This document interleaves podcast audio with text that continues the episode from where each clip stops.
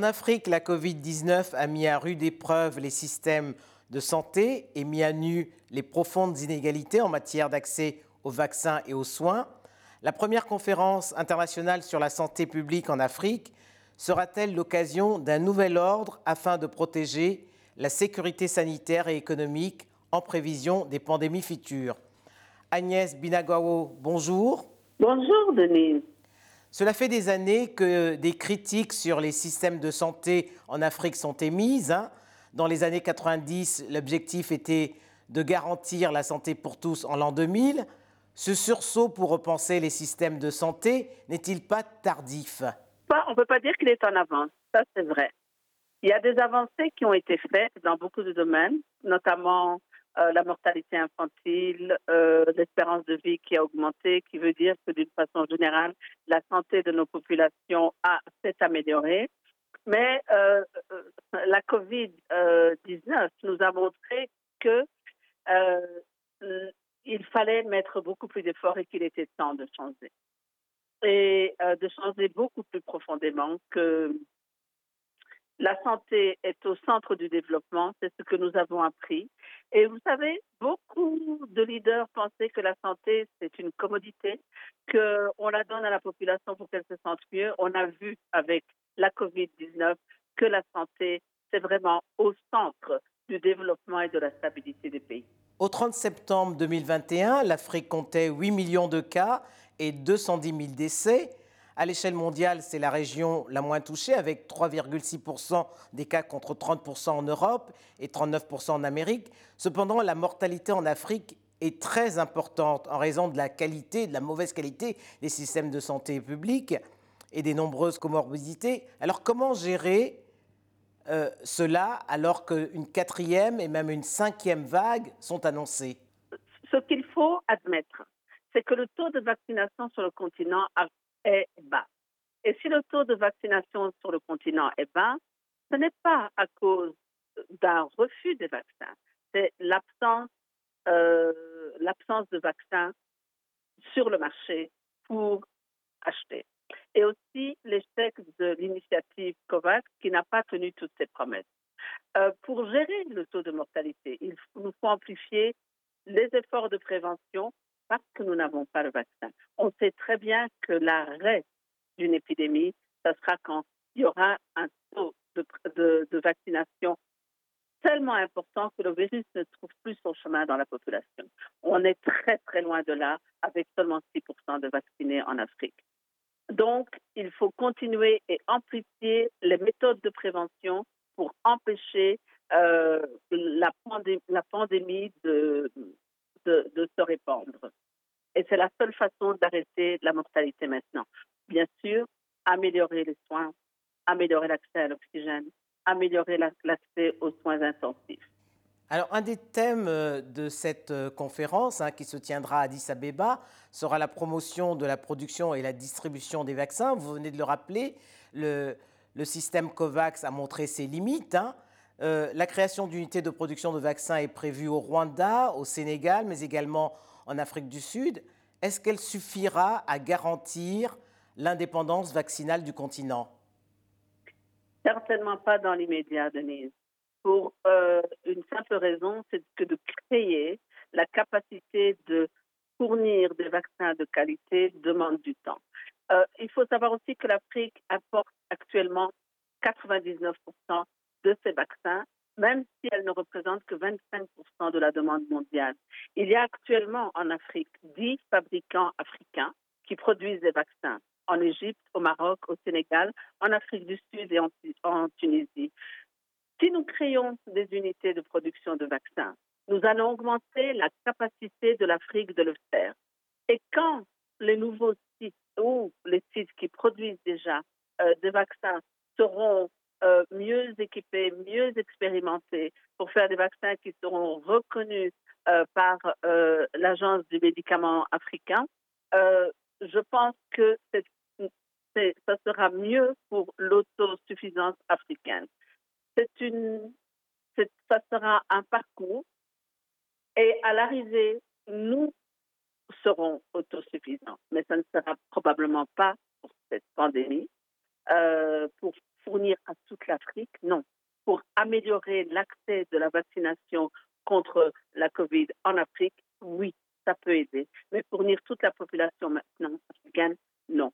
Il faudra encore beaucoup plus de centres euh, de production de vaccins qui soient efficaces, reconnus et de qualité. C'est pour ça que cette conférence est importante, parce qu'elle va nous permettre de faire le point euh, là où on, en est dans la production vaccinale, là où on est dans la qualité des soins et surtout aussi, Denise, là où on en est dans la, création de systèmes de santé résilients. Parce que ça aussi, c'est important. Si, euh, parce que la COVID, ce n'est pas la dernière épidémie que nous allons avoir, non. Mais la, la COVID nous a donné une telle leçon sur le continent, à tout point de vue. D'abord, il faut dire que même si certains pays africains ont un taux de mortalité élevé par rapport au nombre de cas, ça, nous donne une, un indice que le système de santé a failli et que le système de santé n'est pas résilient et que le système de santé ne peut pas absorber des chocs comme la pandémie du Covid. Ça veut dire que nous devons travailler. Et cette conférence qui aura lieu euh, mi-décembre euh, sous les auspices de l'Union africaine et qui est euh, euh coordonnée par le CDC, va vraiment permettre de mettre toutes les connaissances en commun et nous aider à venir ensemble pour discuter comment on fait que ça ne se plus. Mais alors, comment expliquer, Agnès Binagawao, que les, gouvernements se soient autant mobilisés pour lutter contre la COVID-19 alors qu'on les a sentis moins présents pour des maladies qui tuent encore beaucoup sur le continent, comme le paludisme et le sida C'est vrai.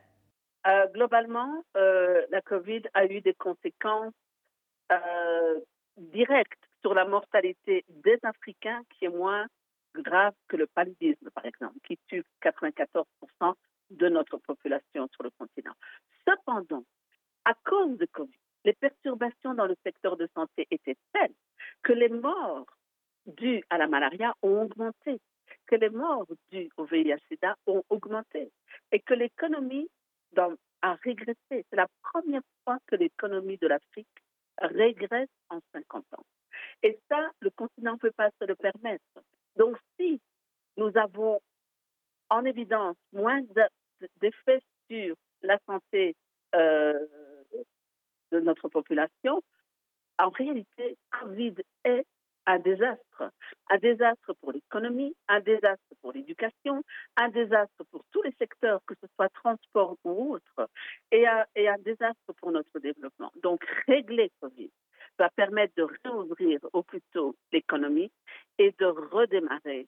Euh, mais les conséquences seront Aussi, l'argent qui est mobilisé, qui est investi par le gouvernement pour combattre le Covid, ne sert pas seulement à réduire le taux de mortalité direct lié à Covid, ça sert aussi à réduire le taux de mortalité lié aux autres maladies telles que le VIH et la malaria.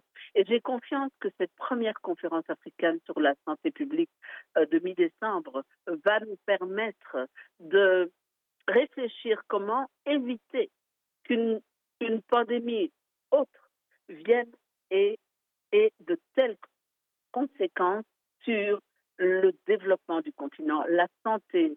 Parce que combien de, de, mamans sont mortes en couche, tout simplement parce qu'elles n'ont pas eu accès aux soins parce, à cause de Covid. Les morts secondaires liées à Covid sont vraiment.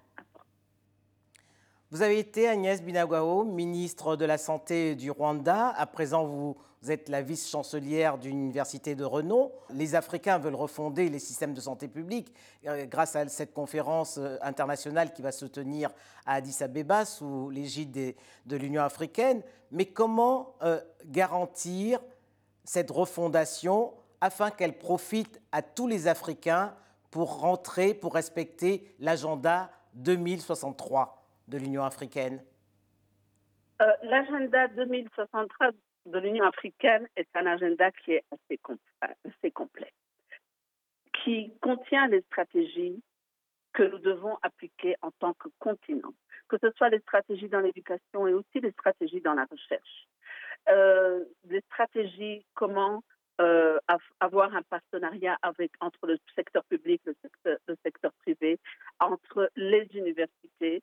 So, nous avons les stratégies. Il y a la volonté. Nous avons quand même en ce moment, euh, Denise, en Afrique, à une prise de conscience qui est quand même unique, où les chefs d'État africains ont décidé d'améliorer ensemble l'économie dans le but de donner une meilleure santé à leur population. Ça, c'est un point qui est nouveau. Et c'est un point où ils se sont tous penchés sur cet agenda euh, de l'Union africaine, qu'ils avaient déjà voté avant, c'est sûr. Mais comment y arriver? Je crois que la COVID a été un moment de prise de conscience sur la valeur de la santé de la population, sur la valeur de la santé en tant que secteur l'économie du continent. Et que maintenant, tout le monde est prêt à y mettre le prix pour que cela n'arrive plus et pour que l'on soit prêt la prochaine fois. Et ça veut dire, comme je, vous l'avais dit tout à l'heure, créer des systèmes de santé résilients, créer des une industrie pharmaceutique, pas seulement les vaccins.